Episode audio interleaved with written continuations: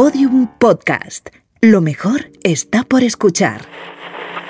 Este es el momento que los berlineses llevan 28 años esperando. Hasta los alemanes del este parecen entusiasmados. Hay quien dice que el siglo XX terminó el 9 de noviembre de 1989. Sobre las 11 de la noche caía el muro de Berlín. Un símbolo destruido a mazazos para pasar página al fin de la Segunda Guerra Mundial. Ese es el poder de los símbolos, de las imágenes. Sirven para abrir o cerrar puertas. El videojuego español no tuvo su muro de Berlín. No hubo un día, una fecha, un símbolo para certificar la muerte de los 8 bits como si lo hubo para la gran industria cuando Atari enterró bajo una lámina de cemento millones de cartuchos.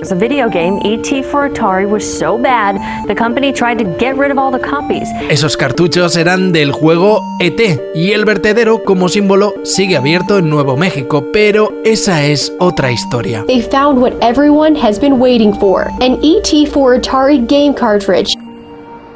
Aquí el fin de una era, el de la edad de oro del videojuego español, tuvo mucho que ver con el paso de los 8 a los 16 bits. Y la relación de jugadores y jugadoras era tan fiel a los estudios españoles que, de alguna manera, la llegada de los Atari ST o los Commodore Amiga se retrasó.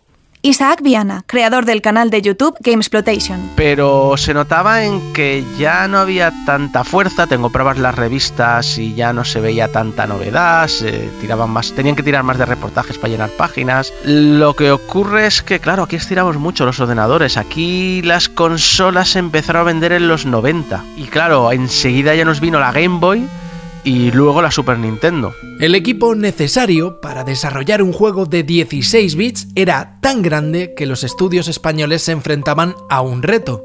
La autoría, eso de que un par de tipos creen una historia e impacten en miles de jugadores, se complica. No es el único problema. La guerra internacional de las consolas se va a convertir en un censor de la creatividad. Llegamos tarde y en desventaja a esa guerra, pero antes de nuestro propio colapso, leemos estas últimas escenas escritas con letras de oro. El encuentro de esta industria de 20 añeros con los grandes deportistas del momento. Un relato que todavía viaja en casetes, aunque también en floppies y cartuchos. Los videojuegos más vendidos y los últimos años de gloria de los 8 bits videojuegos, cómic y literatura a través de sus sonidos.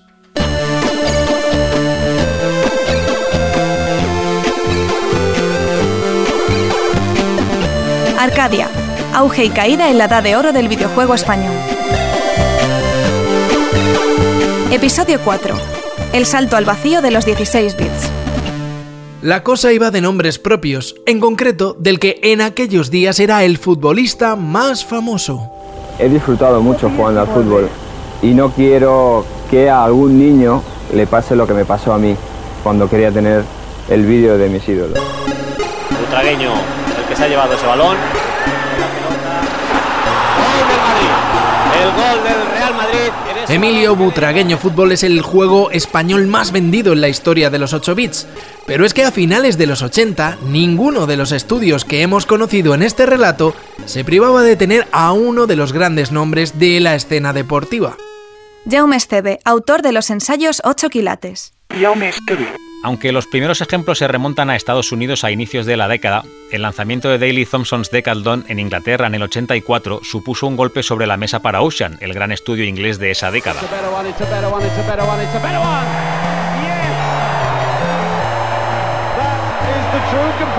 En los tiempos en los que el fotorrealismo del FIFA todavía era un imposible, apadrinar un juego con una cara conocida era lo más cercano a poder jugar con la estrella del momento. Y eso fue lo que sucedió con el juego de atletismo que en su portada contaba con el medallista de oro del Decathlon de Moscú 80 y de Los Ángeles 84. Y España se coloca en 63-53. ¡Qué reacción, señoras y señores! ¡Qué segundo tiempo está jugando España!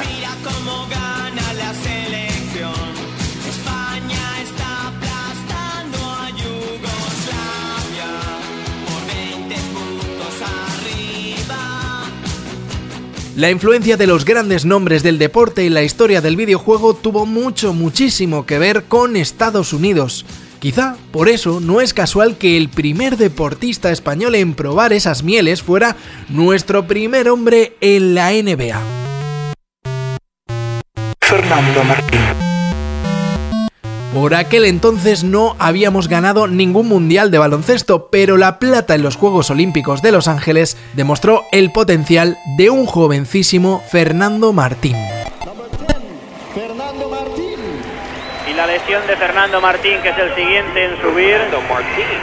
Estas imágenes son históricas, pertenecen al debut de Fernando Martín en la mítica Liga Profesional de los Estados Unidos, la NBA. Fernando Martín fichó por los Portland Trail Blazers en el 86, aunque su paso por la NBA fue testimonial. A su regreso volvió a jugar y a deslumbrar en el Madrid. Era una auténtica estrella y el primer jugador de básquet de aquí equiparable a los futbolistas. Así pues, su nombre y su rostro, como no, acabaron siendo la portada en el casete de un videojuego. Pero ¿qué estudio iba a tener el olfato y el dinero suficiente como para convencer a esta estrella?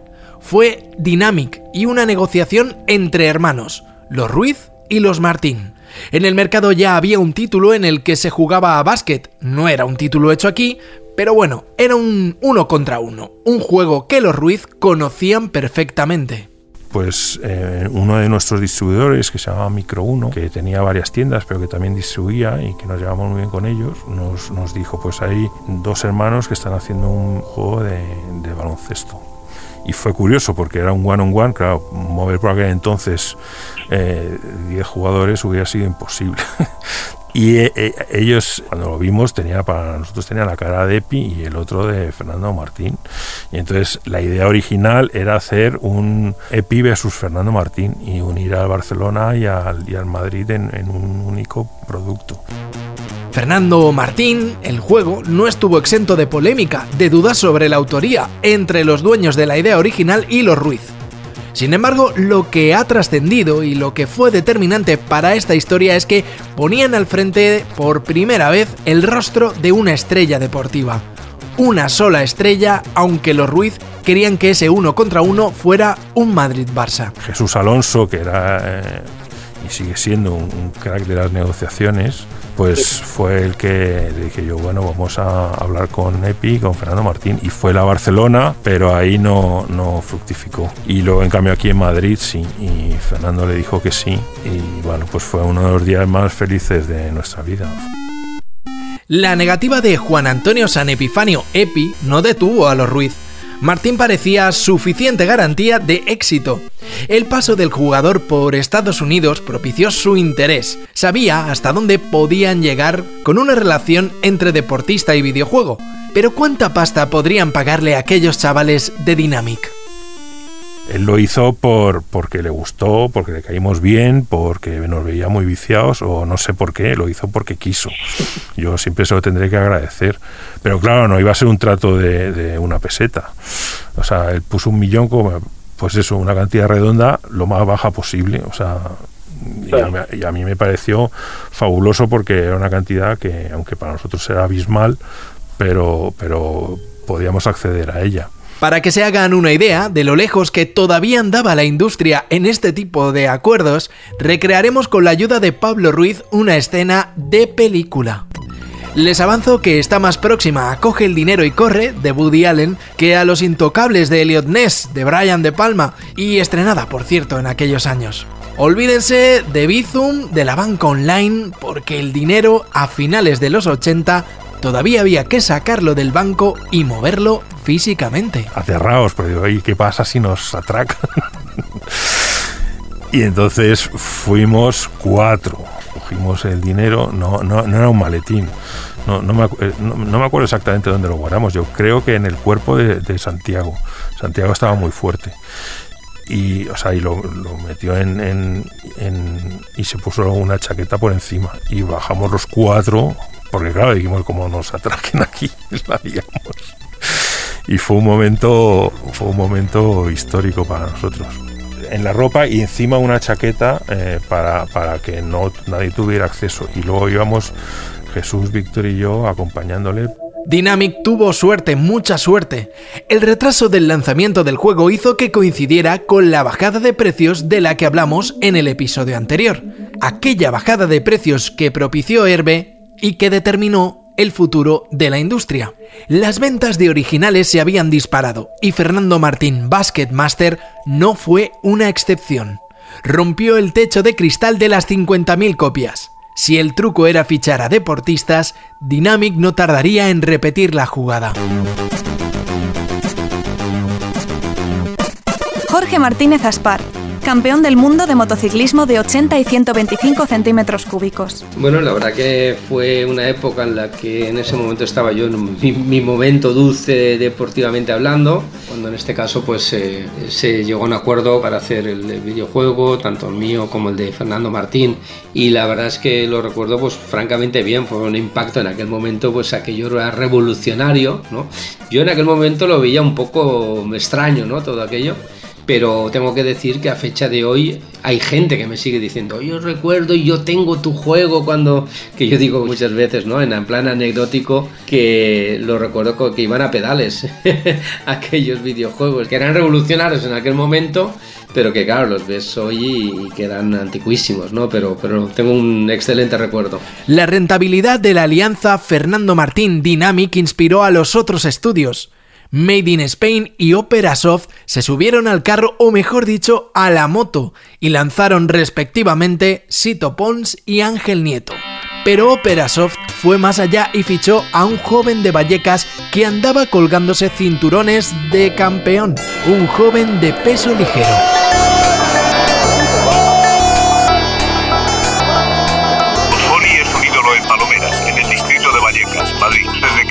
18 años consiguió el título de campeón de España, ha tenido el incondicional apoyo de su familia y amigos y la admiración del barrio. La experiencia de contar con Poli Díaz en un juego fue bastante pintoresca. Yo, jamás se me hubiera ocurrido hacer un juego de boxeo, jamás. Lo que pasa es que buscabas en el mercado y decías, a ver, ¿quién, quién tiene tirón? Poli. José Antonio Morales, miembro de Opera Soft.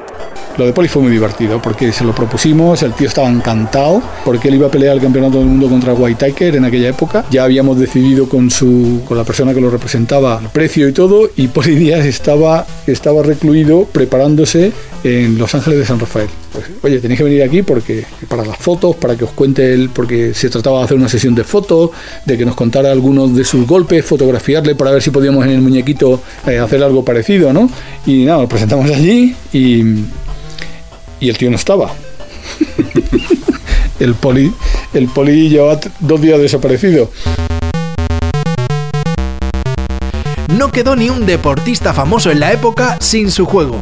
Emilio Sánchez Vicario protagonizó uno de tenis en Made in Spain.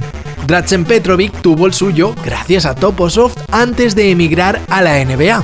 Perico Delgado celebró el maillot amarillo del Tour del 88 con otro juego más para Toposoft.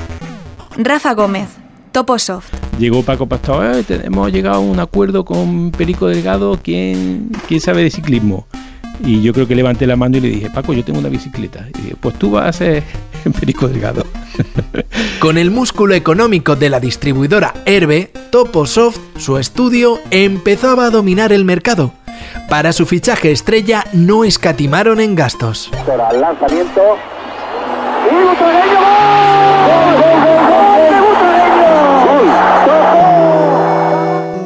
El águila de Querétaro, Emilio Butragueño, era el futbolista de moda. Líder de la quinta irrepetible y bautizada con su nombre, o más bien con su apodo, también lo fue de una selección que jugó como nunca y perdió, como siempre, en el Mundial de México 86.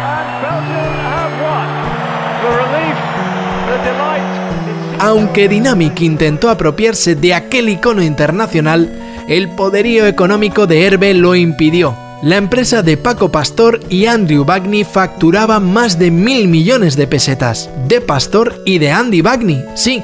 Quédense con el nombre del socio de Pastor al que no habíamos mencionado hasta ahora y cuyo apellido, si se dan cuenta, forma parte de las siglas de Herbe.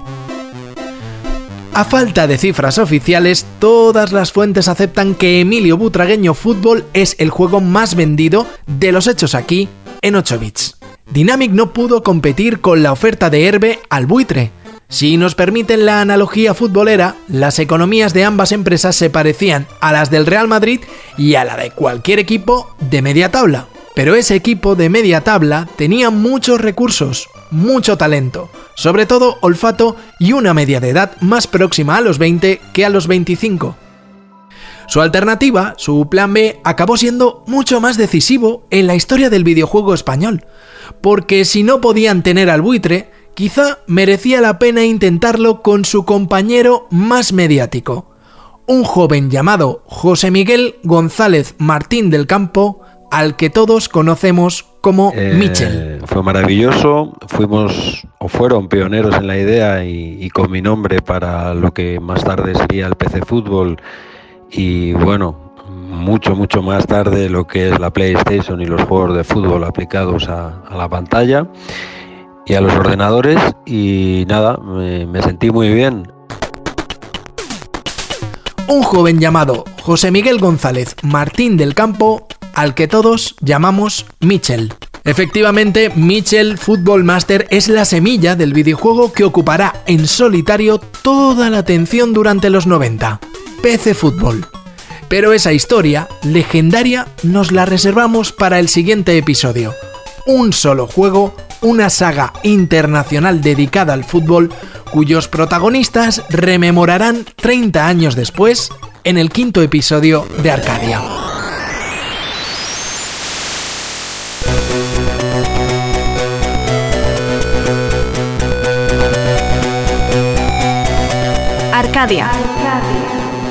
Una aventura gráfica a través del sonido.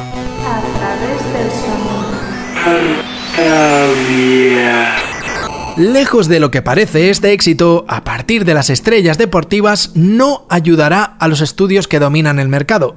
No al menos a largo plazo. Y sí, también hay que ser sinceros, a corto. Lo que le faltaba a esta industria y a su larga relación de noviazgo con el mercado interno era que primero las cifras de ventas se multiplicaran por 10, y así sucedió con el paso de las 2.500 o 2.100 pesetas a las 875.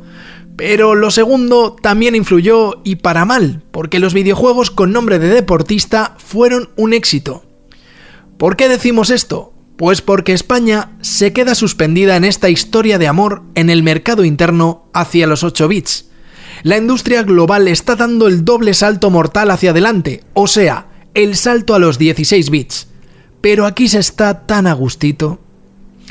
Mientras se gestan los frentes para la inminente guerra de las consolas entre Sega y Nintendo, todo el talento de los Made in Spain, Operasoft, Dynamic o Toposoft se enclaustra en los 8 bits.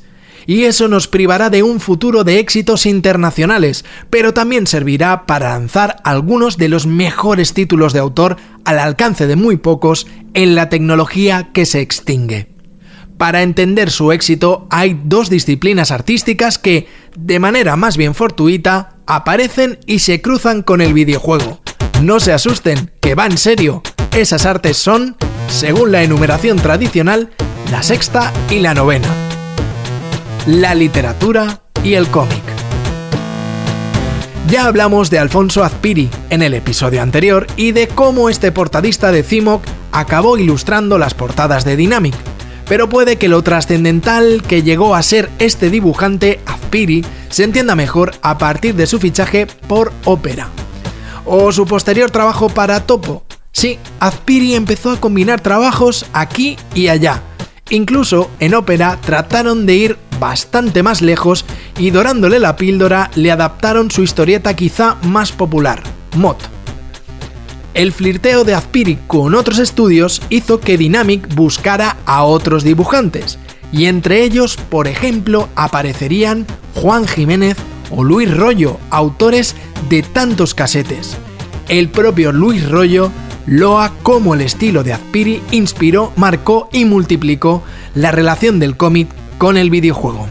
Eh, Azpiri, de alguna manera, si, si fue el primero que inició, su dibujo tiene un toque manga en, en, los, en, los, años 70 y tal, que aquí ni, ni, idea, ¿no? O sea, es muy personal. Autores así, eh, en Francia, Piri sería un, un rey. Eh, Eh, y Azpiri es uno de los que casi se le ha respetado más fuera que dentro, ¿no? Y eso es, eso es un poco pena, porque realmente es uno de los tíos que, en la historia del cómic estará ahí. Luis Rollo es uno de los grandes nombres de la ilustración en España y se convirtió en el dibujante de portadas para Dynamic cuando Azpiri diversificó su cartera. El estudio de los Ruiz estaba en la cresta de la hora tras su acuerdo con Ocean para distribuirse por toda Europa. Y lo recordamos porque es curioso, lo que se podía dibujar en España, por ejemplo en manos de Luis Rollo, como la portada de Game Over, era censurado en el principal mercado, Reino Unido. Era una chica así con una pistola en ciencia ficción, mm, así futuro y tal, con otro medio robot que estaba detrás, pero era muy primer plano y se notaban pues los pezones de los pechos de la chica. Y bueno, pues eso fue un escándalo porque en, Inglaterra los taparon, luego la gente protestó porque, por la censura, en fin. El polémico juego de los pezones en portada no es otro que el ya mencionado Game Over, el favorito de la historia de Dynamic para alguno de sus miembros, como Pablo Ruiz. Dynamic pescaba en río revuelto y hasta compraba juegos de terceros como Fantis, de un nombre que vamos a dejar suspendido en esta historia, Carlos Abril un juego, Fantis, que también contaría con portada de Azpiri. Pero sin salir del despacho de los Ruiz, vamos a saltar a otra disciplina artística que se cruzó y de qué manera en el camino del videojuego español. Hablamos de la literatura. La siguiente historia entrelazada no sucedió en Madrid, sucedió en Valencia,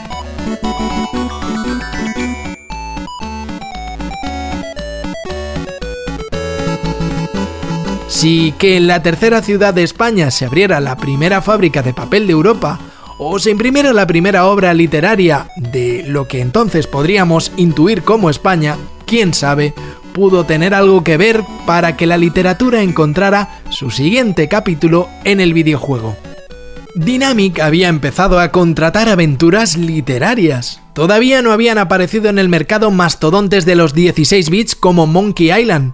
Aquello de resolver pantallas, acertijos y enigmas a base de texto, todavía con un teclado enchufado a la tele, pues tenía sentido. Pero estos juegos comprados a freelance dieron con un autor que fascinó a los Ruiz. Andrés Amudio. Bien, yo jugaba muchos juegos y me fui decantando poco a poco por las aventuras porque me dejaban utilizar la, mente. En el juego tienes lo que tienes, en un juego de arcade, pero en una aventura tú te puedes crear en tu propia película en la cabeza.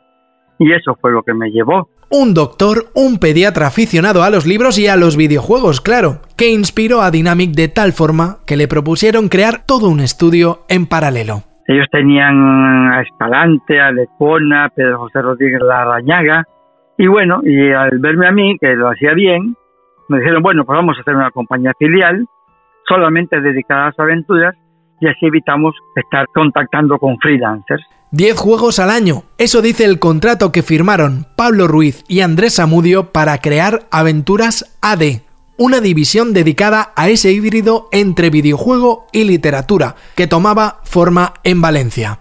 Se llamaban Aventuras Conversacionales. ¿Tenía sentido esa unión? ¿Podía ser interesante un juego casi literario entre disparos, marcianitos o jugadores de fútbol? José Manuel Fernández, Speedy.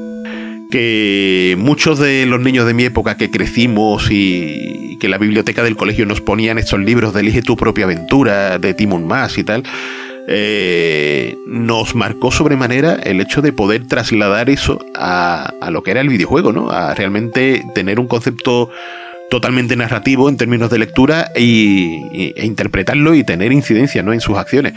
Y eso, eso yo creo que le encantó a, hasta el más escéptico ¿no? de, de, lo que podría ser este género. Ya luego llegó a D con un Sapudio que estaba muy versado en todo lo que se cocía en el mundo de la aventura a nivel internacional y redondeó el concepto con todo lo que presentó, ¿no? Y ahí pues, pues los fans salieron a, a punta pala. el éxito sorprendió a muchos. Los Ruiz decidieron invertir en alguien como Samudio, que no solo jugaba, sino que viajaba para empaparse de la evolución de este segmento del mercado. Pero el final fue precipitado y agrio con impagos y talones sin fondos y muy lejos de los 10 títulos lanzados al año que prometía el contrato. En la muerte de Aventuras AD encontramos la pista de que, vaya, la tecnología está evolucionando muy rápido y estamos perdiendo ese tren. Mueren porque llegó la época ya de los mejores ordenadores, de las consolas y porque se empezaron a hacer aventuras eh, dinámicas en que se movían ya gente que sabía programar de una categoría muy superior, donde tú manejabas un, un personaje y lo movías por dentro, del, por dentro de la aventura. Esas aventuras que nacieron con King's Quest en el 84 y encontraron grandes éxitos con títulos como Maniac Mansion del 87, tuvieron sus mejores títulos españoles en Aventuras AD. La aventura espacial. Jabato. La diosa de Cozumel. Estudios como Sierra o LucasArts, como nos contaba Samudio, ya hacen valer otra tecnología. ¿Por qué aquí nadie está dando el salto? Antes de tomar una última fotografía del esplendor de los 8 bits, cuando el mundo ya ha empezado a pensar en 16, hacemos una pausa. La videoaventura definitiva de Toposoft ya está en todas las tiendas. Basado en la novela de Julio Verne. Viaje al centro de la Tierra. El juego del año para los lectores de la revista Micro Hobby te espera. Descubre el camino y líbrate de los monstruos desconocidos que habitan el subsuelo. Resuelve su rompecabezas y maneja a los tres personajes hasta el volcán por el que se accede al centro de la Tierra. Peligros y retos inimaginables te esperan en esta aventura de Toposoft. Una adaptación memorable con el grafismo de Alfonso Fernández Borro y en versión para 8 y 16 bits. También disponible para Atari ST y Commodore Amiga. Una videoaventura de Toposoft. El salto a los 16 bits es inevitable, pero requiere de equipos humanos mucho más grandes. Vamos a pegar un vistazo sonoro a los últimos éxitos. ¿A qué sucede en esos cuatro estudios de los que estamos hablando durante toda esta historia? En Made in Spain, Dynamic, Topo y Operasoft. En este último, dos de los juegos más memorables los hace un fichaje accidental. Gonzo Suárez, Operasoft. Y lanzaron un juego que ya habían hecho, que se llamaba el Livingston, supongo, también el Cosa Nostra, y tenía una protección, digamos, peculiar de cinta que había hecho mm, Pedro, Pedro Ruiz. Dijeron que, que quien lo desprotegiese, esas cosas que hacían en esa época, que era muy romántica, pues que le invitaban a comer. Y, y lo desprotegí, me invitaban a comer, entonces eh, comenzamos a hablar con respecto a una idea de un juego y sobre la marcha me inventé un juego que era el Goody. Gonzo Suárez es hijo del director de cine Gonzalo Suárez, pero ya ven que no hubo el menor enchufe en su fichaje como programador. Suyos son los juegos más interesantes hacia el final de Operasoft, Goody, que impactó con un relato visual de las calles de Madrid como no se había visto, y Sol Negro, inspirándose en Lady Halcón, la peli de espada y hechizos de Richard Donner. Pero, ¿mandaríais a un ladrón a guardar vuestro tesoro? La Colmena, un juego erótico ilustrado por Azpiri, logra despertar cierto interés. También High Alai, de pelota vasca. Sin mucho tacto, se programa Rescate en el Golfo, una forma nada sutil de arrimar intereses con los militares implicados en la primera guerra que se retransmitió por televisión. Yo quiero decirle para todas las madres que estén tranquilas, que estamos muy bien aquí con Marta. ¿Eran las cosas muy distintas en casa de los Ruiz? Uno de los mejores títulos de Dynamic hacia el final de los 80 se lo compran a otro de esos chavales que pululan por sus oficinas, Carlos Abril, otro actor clave de lo que llegará con PC Fútbol. Debuta con Fantis.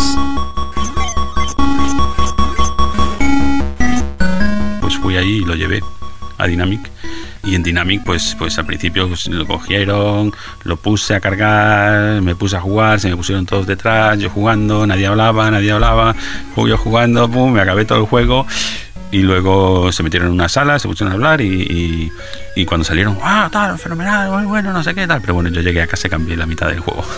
Su adaptación a los 16 bits, lanzada como Game Over 2, será insuficiente para un mercado mucho más exigente que ya no se conforma con adaptaciones. Dynamic vive una extraña burbuja Ficha por Electronic Arts primero, luego crea su propia división en Reino Unido y en general las inversiones superan a los ingresos. Antes de que empiecen los impagos a Aventuras AD, lanzarán Navy Moves, After the War o Narcopolis. Una celebración de los 8 bits que, pese a las portadas de Luis Rollo, ya no forran los kioscos ni las carpetas de los jóvenes. Eso de que el exdirector de Micro Hobby esté al frente de Toposoft, ahora su competencia, algo tiene que ver. Pero merece la pena destacar un juego de Dynamic en aquellos años, una pica en Flandes comprada al estudio vasco Zeus Software. Que no caiga en el olvido nuestro primer juego para Mega Drive. Risky Boots. Anuncio importante. Ahora Mega Drive de Sega. La consola de videojuegos de 16 bits más vendida del mundo cuesta solo 17.600 pesetas masiva. Como lo oyes.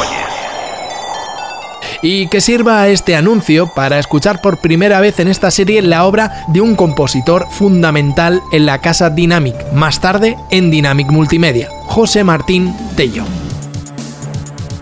un juego español en las consolas. Ese terreno, que parecía avedado para los estudios españoles, parece ahora abrirse. Risky Boot se lanza hasta en Japón para Mega Drive, pero... Lo pasamos mal consiguiendo los vistos buenos de los japoneses y eso era algo que no nos gustaba, que nosotros éramos editores y hacíamos lo que considerábamos. Y entonces, aunque funcionó bien y se vendió en todo el mundo y un buen éxito, el, Risky Goods, de hecho salió en todo el mundo, incluido Japón, nos dimos cuenta que el corsé de las consolas no era para nosotros y al mismo tiempo se abría el campo de libertad y de, precios bajos y de llegar a todos los públicos, que es lo que siempre nos había gustado con el, con el multimedia. Sí, la censura creativa fue una de las causas para que los estudios no se entendieran con los japoneses, algo que nos dejaría fuera de juego con las consolas. Pero antes de resolver qué sucedía en Toposoft o en Made in Spain, nuestro guionista Jaume Esteve nos habla de la situación. El videojuego español gozó de buena salud durante los 8 bits gracias al apoyo que tuvo del mercado interno. El público respondió tan bien que los estudios no necesitaron salir al extranjero para sobrevivir. Pero la generación de los 16 bits lo cambió todo. Desarrollar para Atari ST o para Amiga, y ni siquiera hablamos de consolas, obligó a los estudios a multiplicar sus esfuerzos. Los juegos ya no eran tan sencillos, ya no había tan solo dos personas detrás de cada título. Los equipos crecen, los tiempos de desarrollo se alargan y los presupuestos son cada vez mayores. A esta situación hay que sumar un nuevo problema. Aterrizan en España las consolas. A su paso, las consolas son la estocada final para el software español. Nuevo Carlos Sainz incluye consolas Super Nintendo y esto. juegos nuevos! ¡Por 28.990 pesetas! ¡Oh, sí! Mega Drive. Vive una aventura Sega. Mega Drive, Super Nintendo y Game Boy gozarán de una popularidad nunca vista hasta la fecha en nuestro país. Y desarrollar para consolas no es lo mismo que para Spectrum o Amstrad. La diferencia Sega y Nintendo establecen controles casi censores para publicar juegos en sus consolas, y los estudios españoles estaban a años luz de querer y de poder pasar por ese aro. Este nuevo paradigma lo resume Paco Pastor. Paco Pastor, fundador de Herbe y Toposoft. Eh, se vinieron abajo porque, eh, por, eso, porque ya la tecnología ya fue muy superior y sin embargo los, los 16 bits, es decir, los Atari y los Amiga, eh, duraron muy poquito porque mm, eh, ahí es donde empieza Sega y empieza Nintendo. es decir, las consolas que realmente daban todo de sí, cuando sale eh, Master System eh, y luego sobre todo cuando sale Mega Drive, pues ya no tiene sentido los ordenadores de 16 bits. Arcadia, de los 8 a los 16 bits. De la mano de Paco Pastor abrimos las puertas de Toposoft, el tercero de los cuatro grandes estudios. La atención de los medios había basculado de Dynamic a este estudio todopoderoso, al estudio de la distribuidora Herbe. Pero su torrente de juegos va a generar tantas luces como sombras. El título más ambicioso fue Viaje al centro de la Tierra. Gabriel Nieto, exdirector de Toposoft. La idea de Activision era sacarlo fuera, eh, venderlo fuera de España, al resto de Europa y, de, y en América, pero al final eso no cuajó y el proyecto se quedó ahí. Lo que pasa es que fue un proyecto, ya te digo, en un desarrollo muy, muy largo. Hicimos con Azpiri, Azpiri diseñó los personajes. Para 8 y para 16 bits, con portada de Azpiri y con distribución internacional de Activision Viaje al centro de la Tierra fue un tortazo económico que además hubo que acabar en tiempo récord. Andrew Bagney, el otro socio de Herbe y Toposoft, pensó que en realidad lo que necesitaba este estudio era un proyecto verdaderamente internacional. ¿Y qué podía haber más internacional que adaptar al videojuego la secuela de la exitosa película Gremlins? Lo difícil es llegar a entenderse a sí mismo. Muy bonito. ¿Confucio o Bruce Lee? Topo y Activision no se entendieron. La multinacional americana le dejó a la española las migajas de la programación para Gremlins 2. Ya tenían a creadores de 16 bits aquí en España, en Madrid, al equipo más numeroso de la industria española, pero no acertaban a subirse al tren de los grandes estudios. Si Toposoft, con ese gran equipo, era incapaz de subirse al carro del cambio a los 16 bits, ¿algún otro estudio podría lograrlo? Años antes, unos chavales entre segundo y tercero de BUP habían creado Freb. ¿Se acuerdan? El segundo videojuego comercial había logrado buenas ventas en Reino Unido, sobre todo a partir de aquella historia del Amstrad con José Luis Domínguez. Más tarde, si hacen memoria, se habían profesionalizado por su cuenta y fíjense que pese a su inexperiencia empresarial, va a ser este estudio, Made in Spain, el único capaz de dar el salto a los 16 bits. A finales de los 80 publicaron Afteroids, un homenaje nada sutil al clásico Asteroids de recreativas. También lanzaron Humphrey, recordado por compartir mecánicas con Qbert y tener un protagonista que se parecía a Humphrey Bogart. Más tarde lanzarían París-Dakar, un juego basado en el famoso rally y cuya premisa estaba adelantada a su tiempo. Los jugadores tenían que navegar por el desierto siguiendo unas instrucciones, pero, como en el caso de Fred, no había dos partidas iguales. Quizá lo más destacable de este juego, de París-Dakar, fue que por supuesto nadie pagó derechos de autor y lo relevante es que sus programadores tenían una afición que se evidenciaba, los deportes de motor, en concreto de carreras. Y de esa pasión nace el juego que sí cambia el tablero. El juego que va a permitir a Made in Spain salvarse de la quema de los 8 bits. Respeta las normas de tráfico y respeta a los demás, te lo dice un campeón del mundo. Estamos en 1990 y un madrileño acaba de proclamarse campeón del mundo de rallies. En España, por aquel entonces, no eran nada habituales las casas de apuestas, pero los chicos de Made in Spain, como no tienen la inquietud de apostar dinero, lo que hacen es apostar todo su futuro a Carlos Sainz. Fernando Rada, miembro de Made in Spain. Bueno, siempre hemos sido muy apasionados del motor y en el caso de los rallies, pues así era. Nosotros seguíamos los rallies, incluso cuando Carlos corría con el Ford Sierra, pues ya veíamos que, que, ese tío iba a ser campeón del mundo, teníamos claro. Y por eso fue por lo que, bueno, apostamos por hacer ese fichaje que, que para hacer un juego. El fichaje es tan certero que la presentación del videojuego se programa justo después de que logre aquella histórica victoria. Pues Carlos cuando venía de ganar el rack y que mm, venía de ganar el rack y que era la primera vez que ganaba un campeonato del mundo, un español, y que venía justo, se bajó del avión y ese día teníamos la presentación de nuestro juego en un concesionario de Toyota, ¿no? En, en, la calle Velázquez, y el tío vino directo del aeropuerto ahí a presentar el juego. Con lo cual, imagínate el exitazo, porque no por nuestro juego, sino por que toda la prensa que estaba allí venían a ver a Carlos Sainz, que era el primer campeón del mundo de rallies español, ¿no? El don de la oportunidad.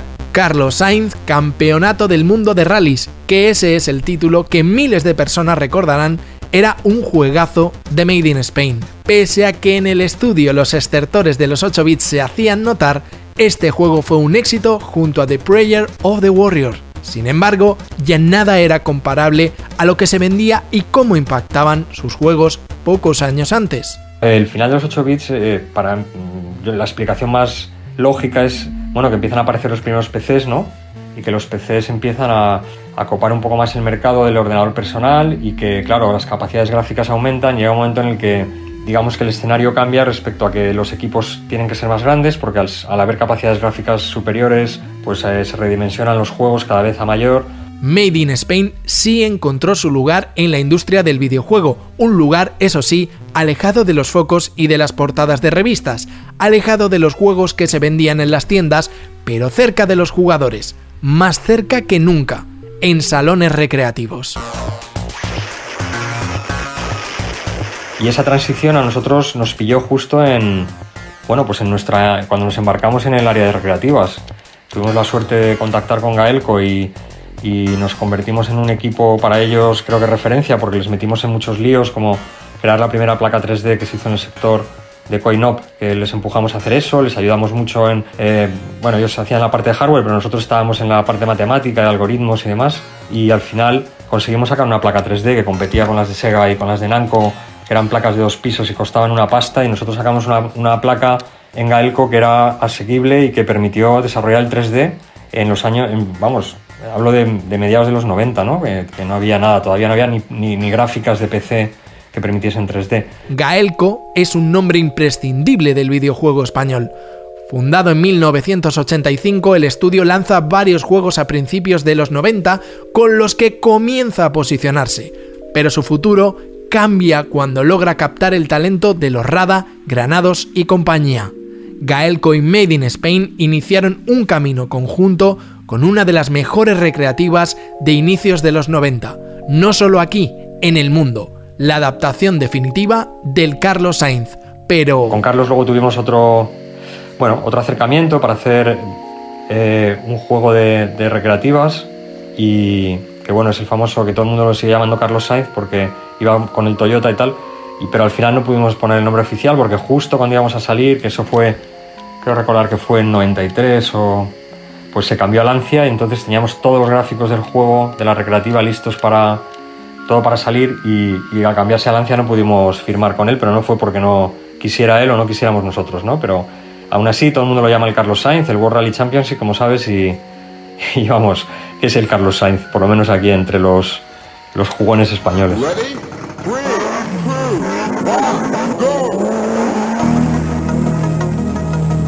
World Rally era la versión hipervitaminada de lo que Carlos Sainz, como juego, había supuesto para los 8 bits.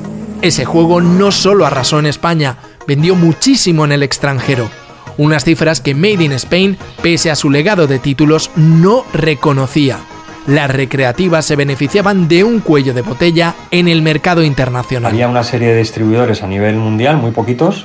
Pues no sé, en Europa había dos o tres distribuidores, en Estados Unidos un par de ellos, en Japón había otros, aunque en Japón era difícil entrar. Nosotros conseguimos entrar con Carlos Sainz, con el World Rally, que es de las pocas máquinas que, hemos, que se ha conseguido exportar a Japón. Es muy estricto y muy difícil, es un mercado muy proteccionista, pero bueno. Un mercado que funcionaba por efecto contagio. Era muy sencillo, aquí no había que hacer marketing. Tú ponías tu máquina en tres salones de, o cuatro de, de Europa, ¿no? En, en, alguno de Estados Unidos, en alguno de, de Asia, lo que sea, y el tío que, que llevaba el salón abría el cajón y si eso estaba lleno de monedas, te pedían placas, o sea, no no tenías que ir a vender a ningún sitio, no, no, no tenías que hacer nada de marketing ni explicar nada, esto era jugabilidad pura. World Rally es la culminación del trabajo que el estudio había iniciado con Carlos Sainz, pero la diferencia tecnológica es tan evidente que aquí nos encontramos con un juego en el que el coche se mueve con fluidez, los controles responden al momento y la guinda la ponen unos coloridos gráficos que poco tenían que ver con las paletas de los microordenadores de 8 bits.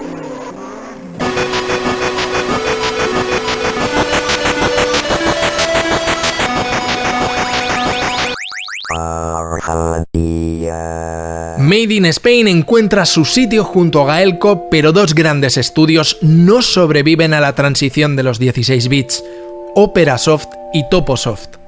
A los primeros les llega un proyecto educativo para la Organización Nacional de Ciegos Españoles, la ONCE, y ya es mucho más lucrativo, incluso más interesante, que lo que queda por hacer en el mundo de los videojuegos. Paco Suárez. Aprendimos también lo que no se debe de hacer, aprendimos lo que no somos capaces, de, lo que no sabemos hacer, nos pongamos como nos pongamos, que era ser empresarios, aprendimos que no éramos empresarios. Un final en fade out, lento, sin el menor de los ruidos, que no les ha hecho olvidar qué lograron.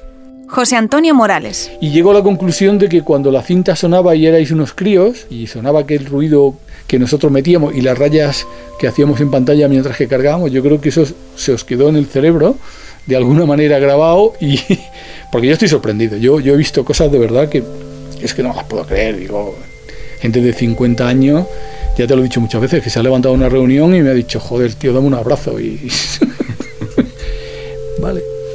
Muy bien. En Herbe la historia es distinta. Inversiones Ibersuizas, una compañía que se dedica a comprar empresas para exprimir sus beneficios, cambia de un plumazo las prioridades dentro de Toposoft. El foco se pone en las consolas, pero Topo no da de sí lo suficiente. Gabriel Nieto, exdirector de Toposoft. Entonces nosotros como desarrolladores de software, teniendo en cuenta que no tenemos títulos de impacto, que el mercado de 16 bits aunque está repuntando, no tiene la capacidad por sí solo para mantener una estructura de un, equipo de desarrollo con tanta gente como estaba trabajando en Topo, la solución es clara. Eh, no podemos seguir ahí, o sea, no podemos seguir con esta línea de negocio, ¿no? A Nieto, a Gabriel Nieto, le ofrecen un puesto en Nintendo España, empresa a la que sigue ligado. Herbe, la empresa matriz, vive una borrachera de ganancias con la llegada de Super Nintendo, Game Boy y los grandes títulos de aventuras gráficas para PC. El mayor y quizá el mejor equipo de programadores de aquel momento, el de Toposoft, se convierte en un departamento aislado dentro de Herbe, que parece vender todos los juegos del mundo. Juegos como Lorna, por ejemplo, hechos aquí, a partir de un personaje de Azpiri, pasan totalmente desapercibidos. Lo intentan con secuelas como por ejemplo las de Emilio Butragueño o el juego del Tour, pero las y los jugadores se han empezado a acostumbrar a un nivel de fluidez, historias y gráficos muy superior. Rafa Gómez, Toposoft. Topo sufrió como sufrieron todas las compañías, todos los desarrolladores españoles. Las eh, ventas no justificaban tener una plantilla como deberían haber tenido, no se podían mantener. Y bueno, empezaron los recortes y eso redujo bastante la calidad de los juegos. Las ventas en 8 bits eh, bajaban cada vez más. Eh, y el mercado de 16 bits pues no acababa de despegar y entonces eso colapsó el, mercado de, los, de la industria de los desarrollos españoles para las nuevas generaciones de ordenadores. ¿no? ¿Qué ocurre también? Que la gente estaba cambiando la forma de jugar. Ya no esperaba tener que cargar con el casete o del disco, sino que era más rápido meter el cartucho en la consola y, y enchufarlo a la tele y, empezar a jugar.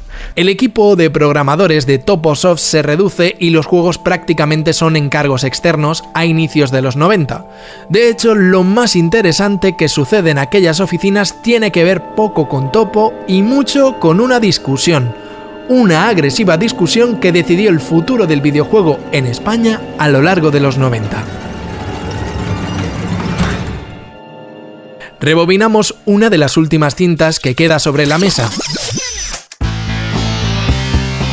¿Recuerdan de dónde venían las siglas de Herbe? Elizabeth Richard Bagney España, una empresa con licencia para importar y exportar bienes. Hasta hace cuatro días, aquí había fronteras comerciales. Ese Bagney es Andrew Bagney, un colega de Paco Pastor en la discográfica CBS. Pues bien, Paco Pastor, el cantante de Fórmula Quinta que supo ver el negocio de los videojuegos y lo dominó en España durante dos décadas, llega a un acuerdo de distribución con Sega. A inicios de los 90, Mega Drive está a punto de entrar en el mercado y le piden a Pastor algo, son la competencia de Nintendo y por tanto Herbe solo podrá distribuir los juegos de este gigante japonés. Paco Pastor accede. Pero Andrew Bagney, el socio de Pastor, sigue distribuyendo los juegos de la consola GX4000, la consola de Amstrad que por cierto fue un fiasco de Mr. Alan Sugar. Herbe está incumpliendo el acuerdo que tiene con Sega. Está distribuyendo juegos de otra consola, aunque esta sea un fracaso. La bronca entre Pastor y Bagni la recuerdan los trabajadores de Herbe y Toposoft. El cisma es tan grande que entre gritos se están poniendo los cimientos de la guerra de las consolas en España. Paco Pastor se desliga de Herbe y funda Sega España. Andy Bagni hace lo propio con Nintendo España. En una discusión en Madrid se inauguraba la guerra de las consolas para nosotros, en las oficinas de Herbe porque en España o eras de Sega o eras de Nintendo. Primero por lo personal, quiero decir, por, por, eh, por aquella faena, porque todo este acuerdo de, de, Andy con la distribución de los videojuegos de Amstrad se hizo a espaldas mías, ¿no? Con lo cual, eh, y yo estaba entonces en, con él trabajando, ¿no? Entonces fue, fue duro. Eso lo primero. Y luego lo segundo, porque tú imagínate cuando hay un mercado en el que están compitiendo 20 competidores, pues bueno, si tú pierdes un poco de porcentaje de cuota de mercado, bueno, pues eh, hay 19 a los que... Pero es que Sega Nintendo era pérdida de cuota de mercado, eh, ya sabíamos que eh, se la habíamos quitado al otro, ¿no? Entonces, evidentemente era una cuestión ya casi muy, muy, muy pasional, ¿no? Muy personal.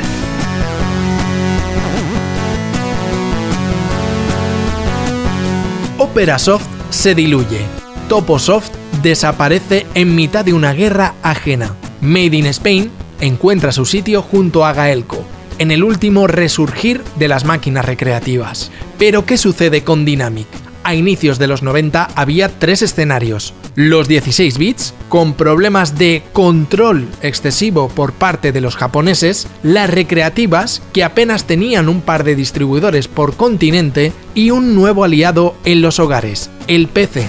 No le des más vueltas, entra con tu PC en el futuro. Pablo Ruiz, Dynamic. El último videojuego que nosotros lanzamos en Spectrum fue número uno de ventas en Spectrum y aún así las ventas fueron malísimas. Entonces yo dije, si el número uno vende esto, es que esto ya se ha acabado.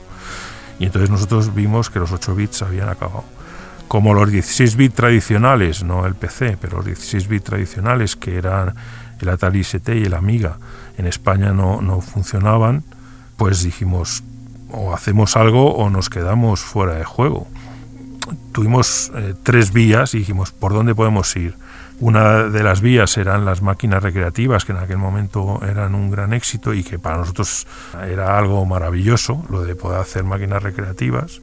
En videojuegos eh, de consolas, pues por nuestra relación con Electronic Arts, eh, llegamos a un acuerdo con Risi Goods, que era de la, lo habíamos producido junto a Zeus, y entonces se, eh, llegamos al acuerdo para hacer la, la versión de, de Mega Drive y entonces por ahí entramos en las consolas. Y por otra parte entramos en el multimedia con, con el simulador profesional de fútbol. Dynamic se abre a una triple realidad. Recreativas, la pica en Flandes de Risky Boots para Mega Drive, pero sobre todo, quédense con el futuro que llegará en nuestro quinto episodio, el PC. Porque sobre las bases de Mitchell Football Master, aquella alternativa al Emilio Butragueño, se va a gestar una leyenda en la historia del videojuego español. De nombre Simulador Profesional de Fútbol, el juego de los hermanos Ruiz va a dar paso a una novedad. Una novedad que no es tecnológica, no es de código de programación. Esta historia se inició en gran medida en una buhardilla donde Nacho, Víctor y Pablo Ruiz trasteaban con un microordenador que su tío, el emigrado venezolano, les había logrado traer pero en otra habitación estaba el cuarto de los hermanos, entonces demasiado pequeño, pero a inicios de los 90 el detonante del juego más vendido y revisitado de nuestra historia, PC Fútbol. Esta historia, la de cómo este juego encontró su éxito abandonando las tiendas y vendiéndose en kioscos, o cómo impactó en países como Italia, Argentina o Reino Unido, la historia legendaria de PC Fútbol sonará en nuestro próximo episodio.